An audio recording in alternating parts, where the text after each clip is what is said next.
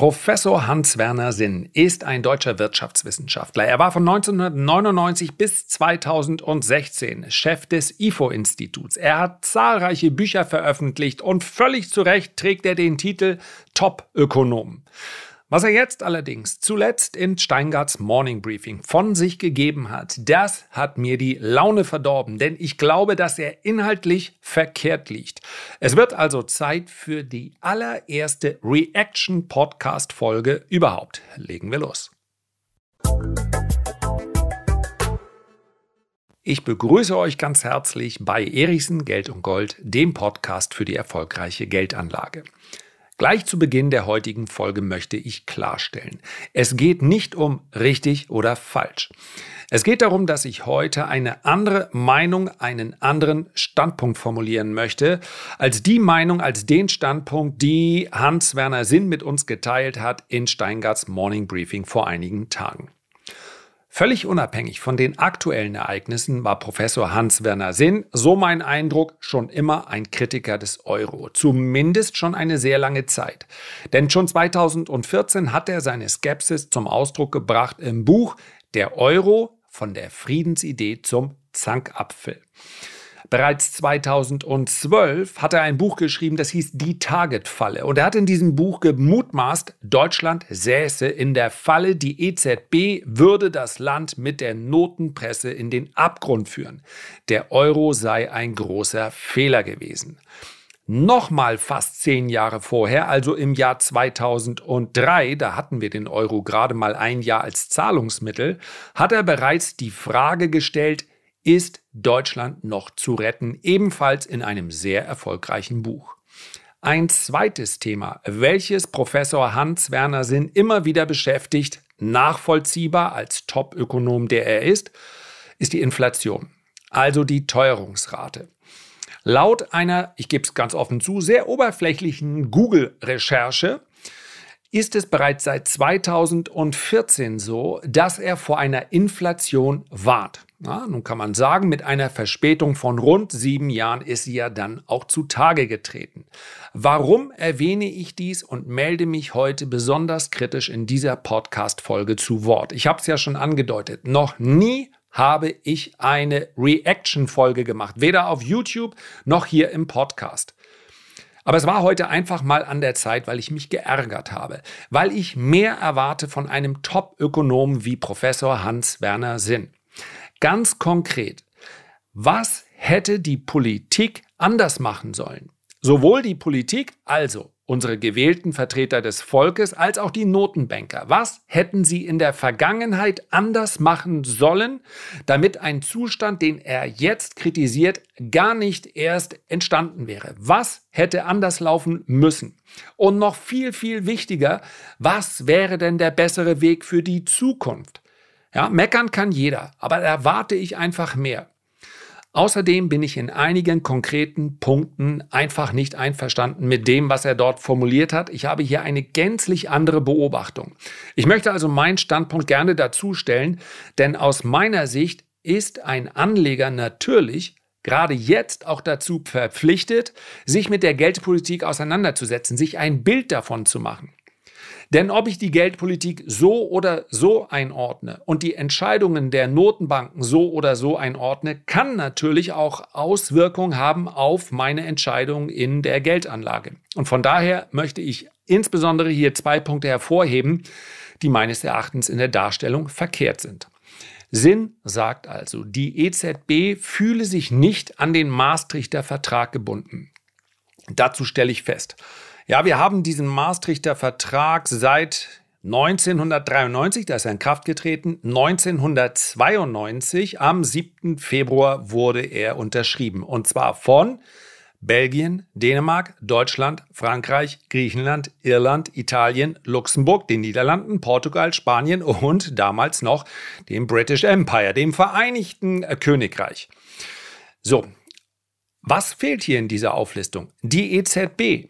Die EZB hat zuerst einmal mit dem Maastrichter Vertrag überhaupt nichts zu tun. Sie gibt, muss sich nicht gebunden fühlen, weil sie hier nichts unterzeichnet hat.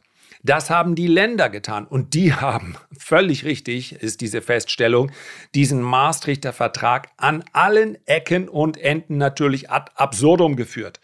Und um das mal gleich klarzustellen, es geht mir weder darum, hier als Schutzpatron der EZB oder sonst irgendeiner Notenbank aufzutreten, noch in irgendeiner Art und Weise zu suggerieren, ich hielte den Euro für eine besonders gelungene Konstruktion. Das ist er nicht. Der Euro ist eine Fehlkonstruktion. Man kann nicht Wirtschaftspolitik unter einem Dach machen, wenn man aber gleichzeitig nationalen Parlamenten erlaubt, völlig unterschiedliche Wirtschaftspolitik zu betreiben. Ja, das ist aber nicht die Schuld der EZB. Sinn sagt, sinngemäß, sorry, musste einmal sein, Schulden sind inflationär und er meint damit die Verbraucherpreisinflation, denn zu der wird er ja gerade von Gabor Steingart befragt. Und das ist schlicht und einfach nicht richtig. Die Rede ist hier lapidar von der Geldmenge. Die Geldmenge M3, das ist die, die für die EZB relevant ist und das ist auch die, die gemeint ist, wenn wir davon in der Tagesschau oder im Heute-Journal oder eben in Steingarts Morning Briefing hören. Die wächst nicht seit einigen Monaten oder seit wenigen Jahren, sondern die wächst relativ kontinuierlich seit Anfang der 90er Jahre. Seit der Finanzkrise wächst sie noch etwas schneller. Die Anleihekäufe, die schaut man sich ebenfalls sehr häufig an, wenn es darum geht, ja, diese Notenbilanz äh, im Auge zu haben. Die wird aufgebläht und auch diese Anleihekäufe haben immer mehr zugenommen. Seit Anfang der 90er Jahre, seit 2015 hat sich das Ganze nochmal erheblich beschleunigt. Das heißt also, wir sprechen einen, über einen Zeitraum entweder der letzten sieben Jahre, wie gesagt, da haben sich die Anleihekäufe beschleunigt, letztlich aber schon seit 30 Jahren. Bis vor kurzem war aber trotz der Vervielfachung der Geldmenge, die aus Sicht von Hans-Werner Sinn letztlich immer inflationär wirkt, wobei man den Begriff letztlich dann vielleicht zu seiner Verteidigung auch definieren kann über Dekaden hinweg. Ich glaube aber nicht, dass das gemeint ist, die eigentlich zur Inflation führen sollte. Aber die Vervielfachung der Geldmengen hat eben nicht zur Inflation geführt. Die EZB hat im Gegenteil die ganzen Jahre hinweg mit der Deflation gekämpft. Deswegen hat es überhaupt erst dieses asymmetrische Inflationsziel gegeben, weil die EZB schon ahnen konnte, dass irgendwann natürlich möglicherweise auch durch die Effekte, die sie gar nicht beeinflussen kann, die Inflation nach oben überschießen würde. Das Inflationsziel von 2% wurde über 20 Jahre hinweg nicht erreicht, obwohl die Geldmenge stark gestiegen ist. Also die Aussage, dass Schulden immer inflationär wirken, ist schlicht und einfach nicht bewiesen in der Praxis. Warum? Ganz einfach, in den USA sagt man, Fed is lending, not spending. Und man könnte das Ganze ja, übersetzen dann auf die europäische Institution, die EZB leiht Sie stellt zur Verfügung, aber sie gibt es nicht aus. Oder habt ihr irgendwo schon einen EZB-Schalter, einen EZB-Counter gesehen, wo ihr Geld abheben könnt? Das könnt ihr eben nicht. Geld entsteht durch, klassischerweise, Kreditvergabe. Damit wird frisches Geld geschaffen. Oder, das ist modernere Geldpolitik, Quantitative Easing, Anleihekäufe. Inflation haben wir aber erst dann erlebt, ja, als der Staat das Geld dann auch wirklich unter die Leute gebracht hat. Wann ist die Inflation nach oben geschossen? Während bzw. nach der Pandemie, nach dem ersten Lockdown. Weil dann eben das Geld nicht nur bereitgestellt wurde, sondern auch unter die Leute gebracht wurde. In Form von Corona-Hilfen, in Form in den USA, ganz direkt in Form von Schecks, die verteilt wurden. Damit wurde der Konsum angeregt. Und das hat die Inflation dann erst ausgelöst. Die Inflation, die wir jetzt erleben, hat ganz wesentlich auch damit zu tun, dass, es, dass ein knappes Angebot herrscht. Das hat nichts oder relativ wenig mit der großen Geldmenge zu tun eine recht konstante Nachfrage. Das wird sich ändern und das ist vielleicht auch ein Plan der EZB bzw. der Fed. Deswegen reagieren sie nicht so schnell, wie man es jetzt erwarten würde, weil sie sagen, die Rezession könnte eine Lösung bringen. In einer Rezession Dort sinkt praktisch immer die Kaufneigung der Konsumenten, weil sie Sorgen haben vor einer unsicheren Zukunft. Und das wiederum, diese Rezession, führt dann zu einem Rückgang der Inflation. Aber diese Inflation, die wir jetzt gerade erleben, die jeder erlebt, der vielleicht etwas bauen möchte, der Materialien braucht, der neue technische Geräte haben möchte, der sich ein Auto kaufen will, diese Inflation entsteht durch das knappe Angebot, dass Gebrauchtwagen derzeit teurer werden und nicht im Preis sinken, wie das normalerweise der Fall wäre, liegt nicht daran, dass immer mehr Menschen sich endlich einen Gebrauchtwagen zulegen wollen, sondern weil es einfach immer weniger Gebrauchtwagen gibt. Ja, die bestehenden wurden verkauft und es kommt einfach nichts Neues nach. Es wird nicht produziert. Und jetzt frage ich, und ein jeder soll hier bitte selbst entscheiden. Hätte der Staat also mitten in der Pandemie, in diesem Lockdown, in dem die Befürchtungen sicherlich bei vielen sehr, sehr groß waren, wie soll es hier weitergehen? Hätte der Staat hier also nicht stützen sollen? Hätte er nicht in Geberlaune Corona-Hilfen zur Verfügung äh, stellen sollen, hätte er nicht die Garantien geben sollen, die Jobgarantien, die Einkommensgarantien und, und, und, hätte er das nicht machen sollen? Frage. Und was ist mit dem knappen Angebot, der jetzt für die Inflation sorgt? Was soll die EZB, und ich kann es nur noch mal wiederholen, ich bin hier ganz sicherlich nicht Ihr Anwalt. Darum geht es mir nicht. Es geht mir nur darum, dass man Probleme richtig benennt, um dann möglicherweise auch die richtigen Lösungen zu finden. Aber was soll die EZB in diesem Moment jetzt machen? Soll sie selber nach Shanghai fahren? Vielleicht ein paar Abgeordnete? Sollte Frau Lagarde im Hafen von Shanghai die Schiffe löschen? Komm, hilf mal ein bisschen mit. Hier müssen wir entladen. Es muss einfach mal wieder Schwung in die Lieferketten kommen. Sollte sie das tun, ist natürlich eine rhetorische Frage. Ich denke, vermutlich wird es nicht dazu kommen. Was soll die EZB machen? Soll sie Öl selber fördern, damit der Ölpreis sinkt? Oder soll sie Weizen anbauen, damit die Nahrungsmittelpreise eben runterkommen? Ja, das ist aber alles nicht ihr Mandat. Der Vertrag von Lissabon, der ist von 2007. Und seit diesem Zeitpunkt ist die EZB ein Organ der Europäischen Union. Die Aufgaben der EZB lauten Geldpolitik im Euroraum, Stabilität des Finanzsystems, Sicherung der Währung.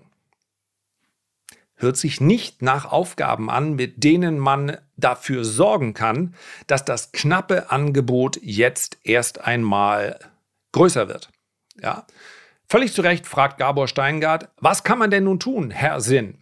Und die Antwort lautet, wenig überraschend, man kann die Geldmenge reduzieren und man kann die Zinsen erhöhen. Das stimmt natürlich. Zum Teil geschieht das ja hier auch. Ja, quantitativ Tightening ist dann quasi das Gegenteil. Das heißt, die Geldmenge wird reduziert. In den USA wird das jetzt schon praktiziert und auch die Zinsen werden erhöht. Und Paul Volcker, den er selbst hier nennt, 1979 bis 1987 Vorsitzender der Fed, hat genau das gemacht. Die Inflation war sehr hoch und er hat die Zinsen erhöht bis auf 17, 18 Prozent. Völlig zu Recht wird in dem Briefing also festgestellt, das führt dann natürlich zu einer Vollbremsung. Ja? Von einem Zinsniveau, ich glaube damals 3, 4 Prozent, sehr schnell die Zinsen zu erhöhen bis auf 17, 18 Prozent. Ja, damit holt man die Inflation runter. Aber wie völlig zu Recht festgestellt wird, auch von Herrn Sinn, führt das natürlich in das absolute Fiasko. Denn was musste anschließend passieren, nachdem also Paul Volcker dann die Inflation runtergebracht hat? Er musste eine US-Wirtschaft, die in sich implodiert ist, musste mit viel Schulden, also mit einer Neuverschuldung wieder aufgebaut werden. Durch Konjunkturstützen, durch eine sehr lockere Geldpolitik, das war einfach zu schnell gebremst. Steingart fragt also nach, ja, was kann man denn nun tun, wenn wir so eine Vollbremsung nicht wollen, wenn wir so eine Rezession auf Ansage nicht wollen? Und da wünschte ich mir etwas mehr. Denn Professor Hans-Werner Sinn sagt, naja, man könnte vielleicht langsam bremsen, wie die FED es ja auch schon macht, aber es geht wahrscheinlich schief. Und das ärgert mich. Das ist einfach zu wenig. Da wird überhaupt keine Lösung präsentiert, auch deshalb, weil die Analyse schon nicht korrekt ist. Vielleicht passiert das noch in Teil 2. Der Teil 2 soll, glaube ich, nein, müsste jetzt schon verfügbar sein. Heute Morgen meine ich. Ich habe ihn noch nicht gehört. Ich bin sehr gespannt. Kann man denn überhaupt eine Lösung präsentieren? Vielleicht nicht in einem Morning Briefing, denn dort geht es in erster Regel nicht um die Geldanlage, sondern Briefing, es geht um Information. Aber es gibt eine recht simple Lösung und die meisten von euch kennen sie.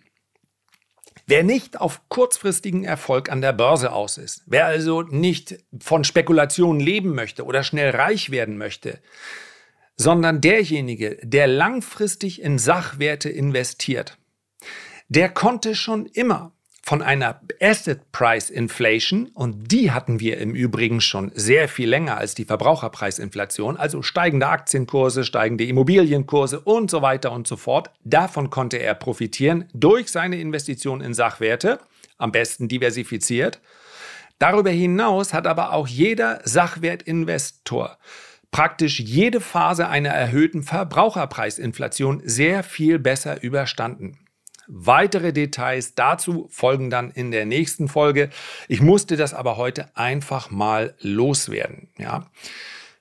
Es ist überhaupt keine Frage, dass man gerade bei einer so komplexen Aufgabenstellung, wie sie derzeit vorherrscht, auch zu unterschiedlichen Meinungen kommen kann.